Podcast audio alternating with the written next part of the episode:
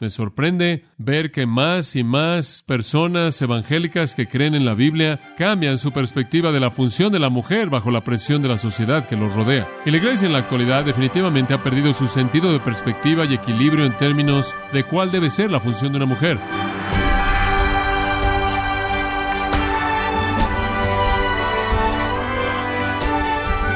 Sea usted bienvenido a su programa Gracias a vosotros con el pastor John MacArthur. En un día en el que a las mujeres se les dice que expresen sus opiniones y que luchen por sus derechos, no es de extrañarnos que muchos consideren que la Biblia y el cristianismo en general son chauvinistas. ¿Podrían discutir por qué una mujer inteligente y articulada se mantiene fuera del púlpito? ¿Acaso no es el conocimiento de la Biblia y la capacidad de comunicar la verdad la única calificación legítima?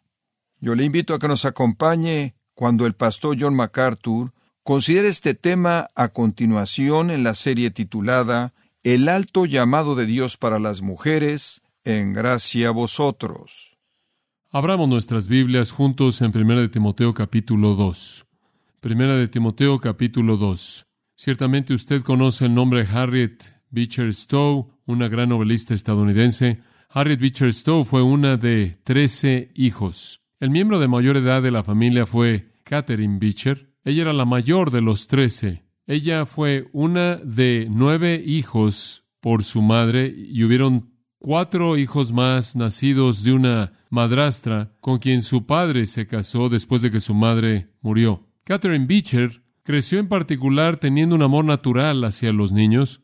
Ella encontró gran gozo en los deberes de crear a los hijos. A ella le encantaba cuidar de infantes. A ella le encantaba cuidar a niños pequeños. Cuando Catherine únicamente tenía 16 años de edad y el resto de los hijos nacidos a la madre, nueve de ellos eran más chicos que ella, y su madre murió. Entonces ella realmente se quedó como la madre de otros ocho pequeños. Su madre había sido muy capaz en las tareas domésticas y había pasado una gran cantidad de tiempo enseñándole a Catherine cómo cuidar del hogar y entonces era muy buena ya para la edad de 16. Y vino a la casa una tía y la tía iba a ser el reemplazo de una madre. La tía era sorprendente por su pulcritud y su orden y su capacidad de tratar con las cosas a nivel económico. Más adelante ella fue reemplazada por una madrastra quien era experta en todo asunto de administración en el hogar. Bajo todas ellas, Catherine adquirió experiencia bajo la tutela de estas mujeres y a la edad de 23 años había aprendido todo lo que se podía aprender acerca de la vida doméstica y decidió que el estado de las mujeres en los Estados Unidos era tan severo que ella necesitaba hacer algo muy dramático para preparar a las mujeres para la responsabilidad doméstica. Entonces, ella fundó el Seminario para Mujeres Hartford, el diseño del cual consistió en preparar a mujeres para amar a su marido, amar a sus hijos y cuidar su casa. Ella y su hermana Harriet Beecher Stowe no solo fundaron el Seminario para Mujeres de Hartford, sino que un par de años más tarde fundaron lo mismo en Cincinnati, Ohio, con miras a preparar a mujeres para la responsabilidad doméstica. En ese mismo tiempo, alrededor de 1869, escribieron un libro titulado El hogar de la mujer estadounidense. Permítame leerle tan solo un poco. El llamado de las mujeres incluye el cuidado y la alimentación de bebés en esos periodos críticos de la infancia y la enfermedad, la preparación de las mentes de los niños en los años más impresionables de la vida, la niñez, la preparación de las mentes de los niños en los años de mayor impresión de la vida, la niñez. Involucra el asunto de satisfacer las necesidades de su marido para que la vida de él se vea enriquecida y su hogar sea un refugio. Involucra las responsabilidades de la administración de la casa para el beneficio de la familia y los demás que la llenan de gracia. Estos deberes son tan sagrados y demandantes como cualquier deber dado al hombre. Sin embargo, ¿en dónde está la preparación de ella? ¿Y qué cuerpo la certifica a ella como alguien que está apropiadamente preparada para entregar su mejor esfuerzo al llamado de ella? Fin de la cita. Como resultado de ese deseo de darle a las mujeres preparación para que ellas pudieran ser capaces de cumplir con su responsabilidad doméstica, ellas fundaron los dos seminarios y escribieron esto como su propósito. El propósito es enseñar a las mujeres cómo no solo cumplir de la mejor manera con todos los deberes manuales de la vida doméstica, sino también honrarlos y disfrutarlos. Ahora, la razón por la que le leí eso es simplemente para darle una pequeña idea de cuán lejos hemos llegado en unos cuantos años. Si alguien se imaginó comenzar un seminario femenino para preparar a mujeres en la actualidad en la responsabilidad doméstica, se habrían convertido instantáneamente en objeto de burla para todos los Estados Unidos, si no es que para la mayor parte del mundo. Sería absolutamente ridículo que alguien tratara de ganarse la aprobación de la sociedad para un esfuerzo como ese. ¿Puede imaginar usted el tipo de ridículo que enfrentaría alguien por hacer eso? Esforzarse por preparar a mujeres para que sean amantes de su marido, amantes de sus hijos y cuidadoras de su casa, colocaría a una persona así en oposición directa a todo lo que está sucediendo en la sociedad humana. Vivimos en un día, en la actualidad, en el que la inversión de las funciones realmente es una prioridad uno para Satanás. Una cosa sería si se estuviera ocupando con el mundo, pero es inclusive más trágico cuando se ocupa a sí mismo con la iglesia. Y la iglesia en la actualidad definitivamente ha perdido su sentido de perspectiva y equilibrio en términos de cuál debe ser la función de una mujer. Y conforme usted ve 1 Timoteo 2, versículos 9 al 15, verá usted que Pablo está enfrentando ese mismo problema. Él está identificando aquí un problema de mujeres que estaban tratando de usurpar la función de los hombres en la iglesia. Estaban actuando de manera indecente en la iglesia. Estaban actuando de manera vergonzosa. Estaban violando su lugar ordenado por Dios, desafiando el estándar divino. Y entonces Pablo le escribe a Timoteo, alentándolo con su correctivo en los versículos 9 al 15, para que corrija las cosas en la iglesia de Éfeso, en donde Timoteo está ubicado en el tiempo actual. Entonces tenían sus propios problemas en ese tiempo, como tenemos el problema en este tiempo. Ahora, en los versículos 9 al 15, un pasaje muy conciso, hay siete versículos ahí, pero son muy breves, con la excepción del versículo 9, entonces realmente no hay muchas palabras aquí, pero en unas cuantas palabras hay un tratado muy amplio de la función de las mujeres, pero en estos breves versículos hay una presentación de seis elementos relacionados con el lugar de una mujer en la iglesia. Ahora, no estamos hablando del hogar aquí, no estamos hablando de la sociedad secular aquí, únicamente estamos hablando de la iglesia. De hecho, estamos hablando de la iglesia cuando se congrega para adorar. Estamos hablando del orden de la iglesia, la conducta en la iglesia. Estos seis elementos con los que Pablo trata son su apariencia, su actitud, su testimonio, su función, su diseño y su contribución. Pero recordemos el versículo 9, su apariencia.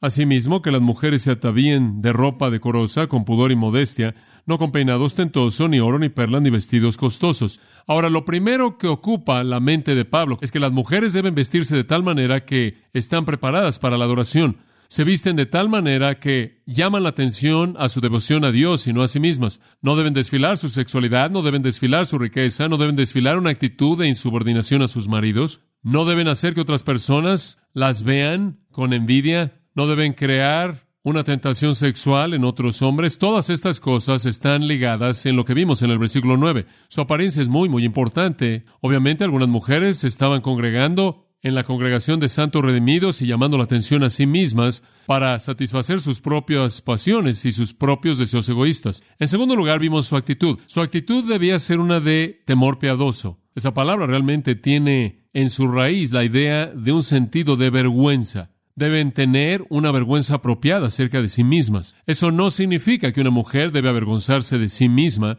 eso no significa que debe avergonzarse de su belleza y esconderla. Lo que significa es que ella debe tener un sentido de vergüenza que dice, nunca quiero hacer algo que haga que alguien más se sienta atraído de manera ilícita. Nunca quiero hacer algo que haría que la atención de alguien más sea alejada de Dios hacia mí. La actitud de ella es una de un sentido de vergüenza, que ella nunca debe ser la causa del pecado de alguien más. En segundo lugar, modestia, dominio propio. Y la palabra está relacionada con controlar los deseos de ella y controlar sus pasiones y no estar en una posición en la que cause que otros tengan un deseo equivocado. Entonces su apariencia debe ser apropiada para la adoración y su actitud también. En tercer lugar, su testimonio en el versículo 10 es una parte de su discusión. Una mujer que profesa públicamente piedad debe probar esa confesión con buenas obras. Entonces, usted no solo tiene apariencia y actitud, sino que usted tiene su acción o su actividad. Aquello que ella hace,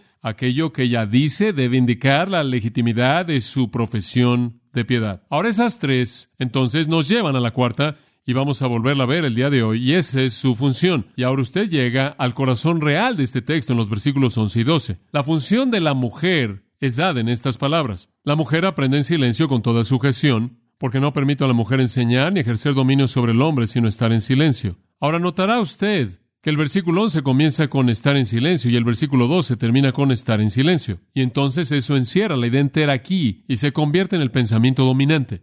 El pensamiento dominante es que cuando la iglesia se congrega para adorar, las mujeres deben estar en silencio. Y a la mitad de eso, en cierta manera, él habla de ese mismo asunto. Ahora, conforme vimos esta función de las mujeres dada por Dios y creada por su poder creador para las mujeres, y espero que haya entendido el punto primordial que estaba presentando, que a nivel espiritual los hombres y las mujeres son iguales. Son iguales. Y como resultado de eso, deben estar involucrados por igual en el proceso de aprendizaje y le sugerimos que sin duda había gente en la iglesia en Éfeso que salieron de un trasfondo judío o personas en esa iglesia que salieron de un trasfondo griego y ambos trasfondos minimizaban la función de las mujeres, ambos trasfondos creían que la mujer es inferior y ambos asumían que no era importante o inclusive necesario que las mujeres aprendieran algo. Y entonces esto, sin duda alguna, se había infiltrado en la iglesia y Pablo está diciendo, la mujer aprenda. Manzano es el verbo de donde obtenemos la palabra discípulos. Que sean discípulos, que sean aprendices, que estén en el proceso de entender y aplicar la verdad divina. Y no dejen que la influencia de la cultura judía o la cultura griega, las cuales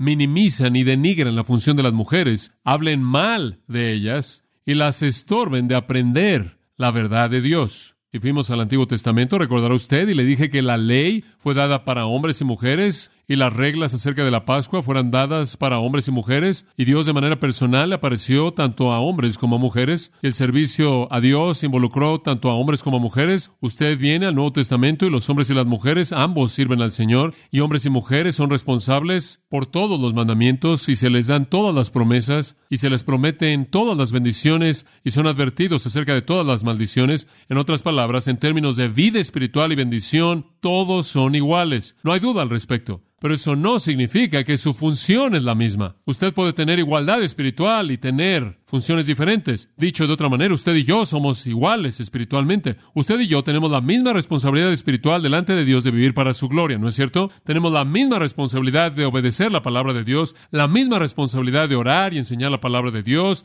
y dar testimonio y vivir una vida semejante a la de Cristo y tenemos la misma promesa de bendición y tenemos el mismo fruto del Espíritu, tenemos la misma esperanza de vida eterna a nivel espiritual, todos somos iguales, sin embargo, obviamente, en una situación de funciones usted está ahí, yo estoy aquí. Ahora, deberíamos estar cómodos con la igualdad espiritual y funciones diferentes. No sé por qué queremos pelear por eso. El hecho de que todas las mujeres demanden tener funciones iguales que los hombres será como si toda la congregación demandara tener funciones iguales con el que está predicando y usted puede entender lo que eso haría. Esto simplemente son funciones que Dios ha diseñado que nosotros tengamos para cumplir su voluntad. Entonces vemos en el Antiguo y Nuevo Testamento igualdad de vida espiritual, pero no vemos igualdad de función. Y usted recordará que conforme vimos el Antiguo Testamento la última vez, que no vieron sacerdotes mujeres, ninguna. No vieron mujeres que tuvieron una función profética continua. Hubieron algunas mujeres que fueron llamadas profetisa, específicamente cuatro de ellas. La esposa de Isaías únicamente fue llamada profetisa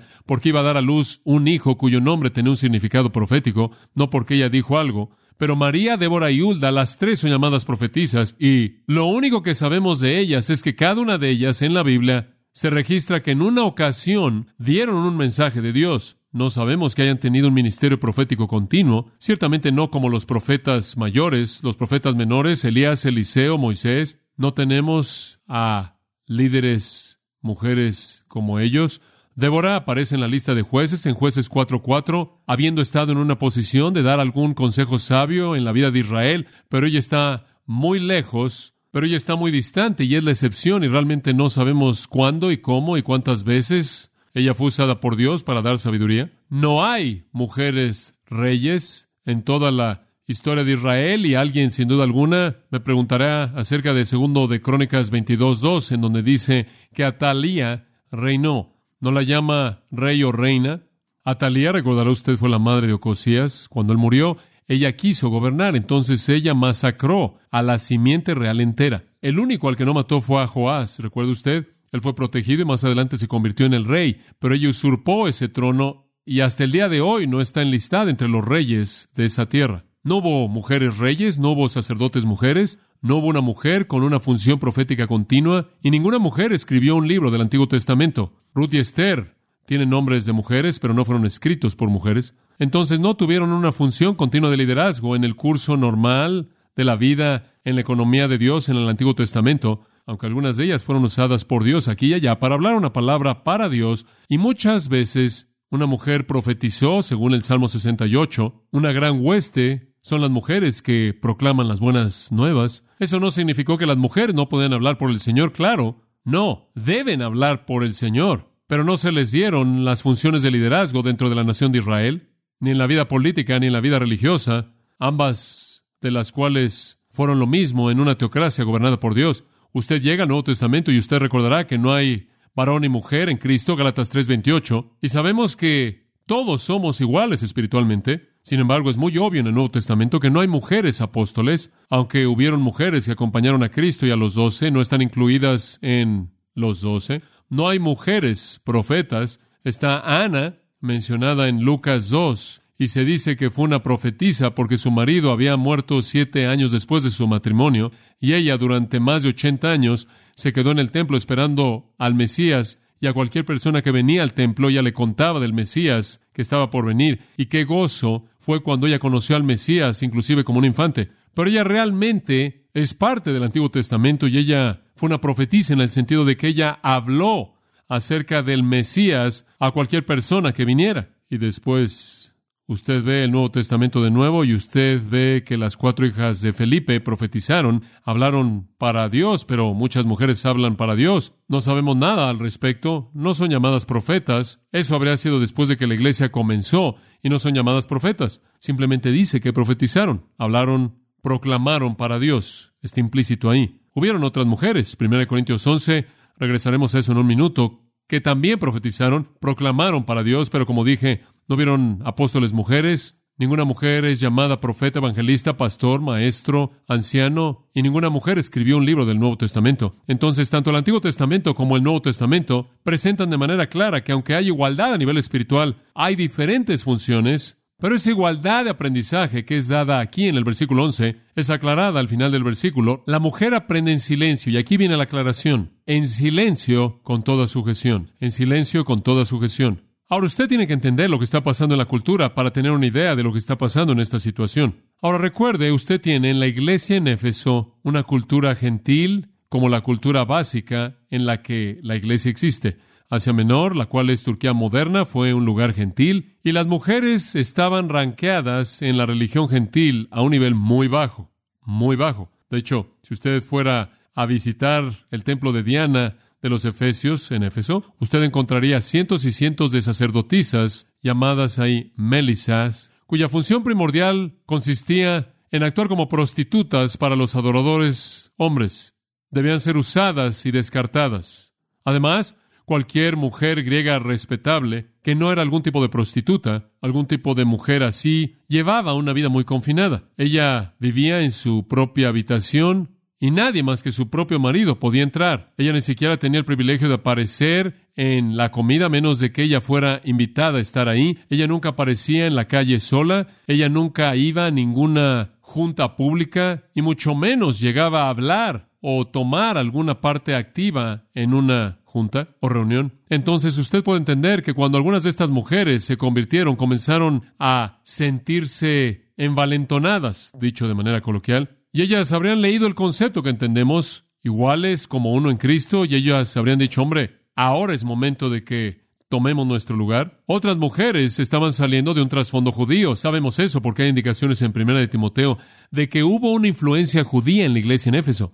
Entonces aquí usted tiene algunas mujeres saliendo de un trasfondo judío, el cual era muy parecido en términos de reprimir a las mujeres y mantenerlas en una especie de situación privada en términos de aprender. Y ahora estas mujeres han llegado a la fe en Jesucristo, quizás en algunos casos están creciendo más rápido que sus maridos, entonces ellas también comiencen a sentir el anhelo de prominencia y de salirse debajo de este tipo abusivo de traducción chauvinista que han conocido. Y entonces está esta presión aplicada en la iglesia conforme estas mujeres comienzan a buscar salir de esa situación. Ahora usted añade a eso que esta iglesia era una iglesia pecaminosa. Y no es tan solo esas presiones que vienen debido a que estas mujeres están sobrereaccionando a su libertad en Cristo, sino que usted añade la pecaminosidad de la cultura que las rodeaba, la cual obviamente iba en contra de las cosas de Dios, y usted tiene estas mujeres sueltas, inmorales en la iglesia, que están viniendo a la iglesia,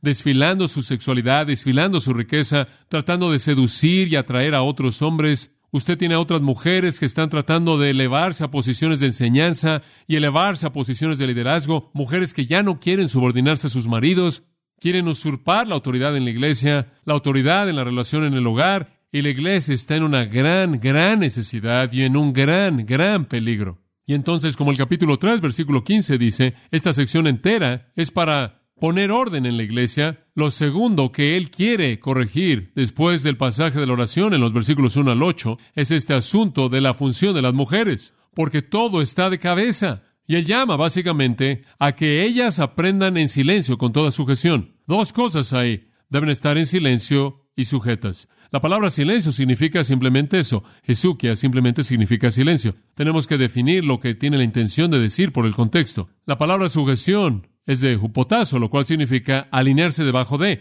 En otras palabras, alínense de manera apropiada y no se rebelen. No deben ser rebeldes, deben alinearse en su lugar apropiado. Entonces las mujeres deben aprender en silencio y alinearse en su lugar apropiado. Ahora, es obvio que la Biblia dice eso, y nadie va a quedar confundido en eso. Dice, la mujer aprenda en silencio. Entonces dice usted, ¿qué van a hacer con esto las personas que creen en predicadores mujeres? Bueno, van a tomar la palabra silencio y van a decir que dice no significa eso. Silencio significa un espíritu afable y apacible. Lo que significa es que cuando enseñas y predicas, lo haces de una manera silenciosa, con un espíritu callado. Muy bien, hay personas que quieren promover eso. Hay otros, por otro lado, que son estrictos y dicen, cuando dice la mujer aprende en silencio, eso es exactamente lo que significa. Ninguna mujer jamás debería hablar en la iglesia, bajo ninguna condición, ni siquiera con la persona que está sentada a su lado, ni al entrar ni al salir, usted sabe, lo estricto, lo que es realmente estricto. Silencio total. Las mujeres nunca dan un testimonio, las mujeres nunca oran, las mujeres nunca hablan, nada. Ahora, ¿Cuál de estas dos o qué otra opción tenemos? La respuesta es muy simple. Usted siempre debe definir la terminología por el contexto, y lo único que tiene que hacer es ver el contexto para entender exactamente lo que él quiere decir con la palabra silencio. Versículo 11. La mujer aprende en silencio con toda sujeción. ¿Qué quieres decir, Pablo? Digo, no permite una mujer hacer qué? Enseñar. Ese es el asunto de silencio.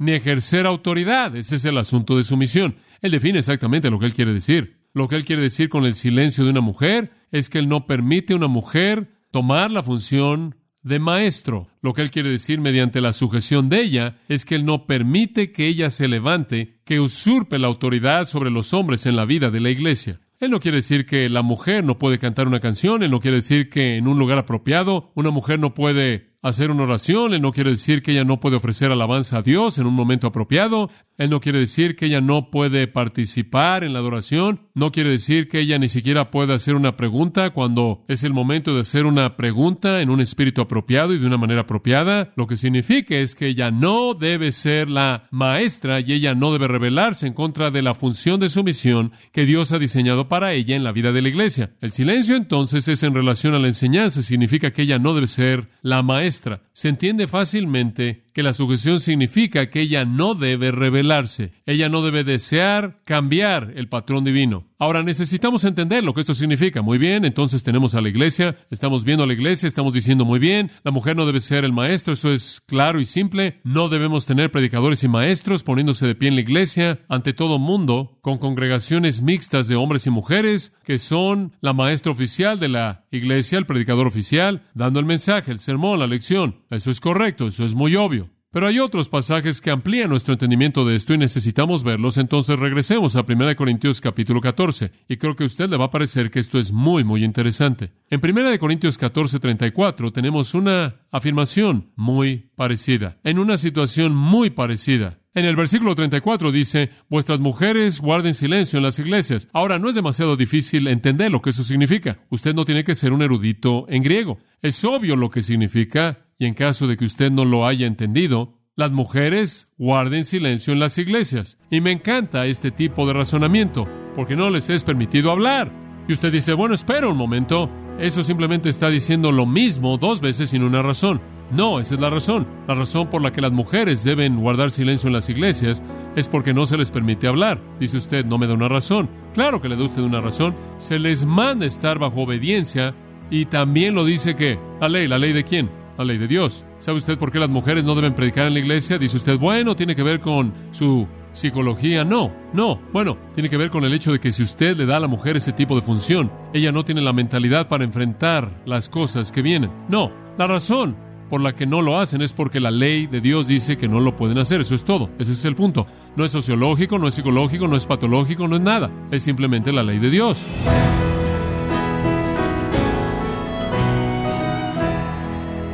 Ha sido el pastor John MacArthur con el mensaje El alto llamado de Dios para las mujeres, que también es el título de la serie En gracia a vosotros.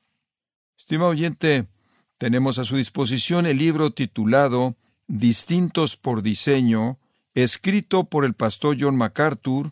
En este estudio se nos ayuda a entender y poner en práctica los principios bíblicos para los papeles a desempeñar tanto por los hombres como por las mujeres, y puede obtener su copia en gracia.org o en su librería cristiana más cercana. Y quiero recordarle que puede descargar en audio transcripción gratuitamente los sermones de esta serie El alto llamado de Dios para las mujeres, así como todos aquellos que he escuchado en días, semanas o meses anteriores en gracia.org.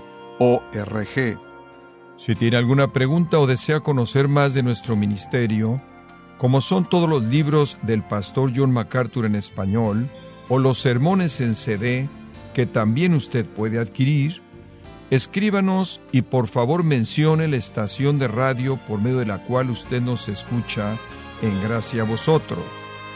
Es importante conocer no solo el país y ciudad de donde usted nos escucha, sino también la radio. Para quienes contactan nuestro ministerio por primera vez, pueden solicitar una copia del mensaje de promoción sin costo alguno, un mensaje por oyente únicamente. Si usted vive en los Estados Unidos o Puerto Rico, escríbanos a Gracia Vosotros, P.O. Box 4000, Panorama City, California 91412 o puede escribirnos a través del siguiente correo electrónico radio arroba Y queremos agradecerle desde el fondo de nuestro corazón su tiempo y sintonía, y en nombre de John MacArthur y del personal de este organismo, invitarle para que nos acompañe en la próxima edición y así juntos continuar desatando la verdad de Dios un versículo a la vez, en gracia a vosotros.